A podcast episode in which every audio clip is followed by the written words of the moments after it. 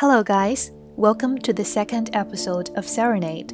Let's continue with the novel Born a Crime and follow the story of Trevor Noah. My mother is as stubborn as she is religious. Once her mind is made up, that's it. Indeed, obstacles that would normally lead a person to change their plans, like a car breaking down, only made her more determined to forge ahead. It's the devil, she said about the stalled car. The devil doesn't want us to go to church. That's why we've got to catch minibuses. Whenever I found myself up against my mother's faith based obstinacy, I would try, as respectfully as possible, to counter with an imposing point of view. Or, I said, the Lord knows that today we shouldn't go to church which is why he made sure the car wouldn't start, so that we stay at home as a family and take a day of rest, because even the Lord rested. Ah, that's the devil talking, Trevor. No, because Jesus is in control, and if Jesus is in control and we pray to Jesus, he would let the car start. But he hasn't, therefore, no, Trevor. Sometimes Jesus puts obstacles in your way to see if you overcome them like Job. This could be a test. Uh, yes, mom, but the test could be to see if we're willing to accept what has happened and stay at home and praise Jesus for his wisdom. No, that's the devil talking. Now go change your clothes. But mom, Trevor, Sangela. Sangela is a phrase with many shades of meaning. It says, don't undermine me, don't underestimate me, and just try me. It's a command and a threat all at once. It's a common thing for Xhosa parents to say to their kids. Anytime I heard it, I knew it meant the conversation was over. And if I uttered another word, I was in for a hiding, what we call a spanking. At the time, I attended a private Catholic school called Maryvale College. I was the champion of the Maryvale Sports Day every single year and my mother won the mom's trophy every single year. Why? Because she was always chasing me to kick my ass, and I was always running not to get my ass kicked. Nobody can run like me and my mom. She wasn't one of those come over here and get your hiding type moms. She'd deliver it to you free of charge. She was a thrower too. Whatever was next to her was coming at you. If it was something breakable, I had to catch it and put it down. If it broke, that would be my fault too, and the ass kicking would be that much worse. If she threw a vase at me, I'd have to catch it, put it down, and then run. In a split second, I'd have to think is it valuable? Yes. Is it breakable? Yes. Catch it, put it down, now run. We had a very Tom and Jerry relationship, me and my mom. She was the strict disciplinarian. I was naughty as shit. She would send me out to buy groceries and I wouldn't come right home because I'd be using the change from the milk and bread to play arcade games at the supermarket. I loved video games. I was a master at Street Fighter. I could go forever on a single play. I'd drop a coin in, time would fly, and the next thing I knew, there would be a woman behind me with a belt. It was a race. I'd take off out the door and through the dusty streets of Eden Park, clambering over walls, ducking through backyards, it was a normal thing in our neighborhood. Everybody knew that Trevor child would come through like a bat out of hell, and his mom would be right there behind him. She could go at a full sprint in high heels, but if she really wanted to come after me, she had this thing where she'd kick her shoes off while still going at top speed. She'd do this weird move with her ankles, and the heels would go flying, and she wouldn't even miss a step. That's when I knew Okay, she is in turbo mode now. When I was little, she always caught me, but as I got older, I got faster. And when speed failed her, she'd use her wits.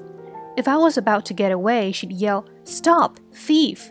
She'd do this to her own child. In South Africa, nobody gets involved in other people's business, unless it's mob justice, and then everybody wants in. So she'd yell, Thief! Knowing it would bring the whole neighborhood out against me. And then I'd have strangers trying to grab me and tackle me. And I'd have to duck and dive and dodge them as well, all the while screaming, I'm not a thief, I'm her son. The last thing I wanted to do that Sunday morning was climb into some crowded minibus. But the second I heard my mom say, Sangila, I knew my fate was sealed. She gathered up Andrew and we climbed out of the Volkswagen and went out to try to catch a ride. I was five years old, nearly six, when Nelson Mandela was released from prison. I remember seeing it on TV and everyone being happy. I didn't know why we were happy, just that we were. I was aware of the fact that there was a thing called apartheid and it was ending, and that was a big deal, but I didn't understand the intricacies of it. What I do remember, what I will never forget, is the violence that followed. The triumph of democracy over apartheid is sometimes called the Bloodless Revolution. It is called that because very little white blood was spilled. Black blood run in the streets. As the apartheid regime fell, we knew that the black man was now going to rule. The question was which black man? Spates of violence broke out between the Inkatha Freedom Party and the ANC, the African National Congress, as they joked for power. The political dynamic between these two groups was very complicated, but the simplest way to understand it is as a proxy war between Zulu and Xhosa. The Inkatha was predominantly Zulu, very militant and very nationalistic. The ANC was a broad coalition encompassing many different tribes, but its leaders at the time were primarily Xhosa. Instead of uniting for peace, they turned on one another, committing acts of unbelievable savagery. Massive riots broke out. Thousands of people were killed. Necklacing was common. That's where people would hold someone down and put a rubber tire over his torso, pining his arms. Then they dose him with petrol and set him on fire and burn him alive. The ANC did it to Inkatha, Inkatha did it to the ANC. I saw one of those charred bodies on the side of the road one day on my way to school. In the evenings, my mom and I would turn on our little black and white TV and watch the news. A dozen people killed, 50 people killed, a hundred people killed. Once a month at least, we'd drive home and the neighborhood would be on fire. Hundreds of riders in the street. My mom would edge the car slowly through the crowds and around blockades made of flaming tires. Nothing burns like a tire. It rages with a fury you can't imagine. As we drove past the burning blockades, it felt like we were inside an oven. I used to say to my mom, I think Satan burns tires in hell. Whenever the riots broke out, all our neighbors would wisely hole up behind closed doors. But not my mom. She'd head straight out, and as we inch our way past the blockades, she'd give the rioters this look Let me pass, I'm not involved in this shit. She was unwavering in the face of danger. That always amazed me. It didn't matter that there was a war on our doorstep, she had things to do, places to be. It was the same stubbornness that kept her going to church despite a broken down car. There could be 500 riders with a blockade of burning tires on the main road out of Eden Park, and my mother would say, Get dressed, I've got to go to work, you've got to go to school. But aren't you afraid? I'd say.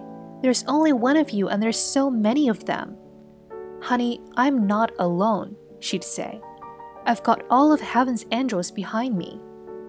Well, it would be nice if we could see them, I'd say, because I don't think the writers know they're there. She'd tell me not to worry. She always came back to the phrase she lived by If God is with me, who can be against me? She was never scared, even when she should have been.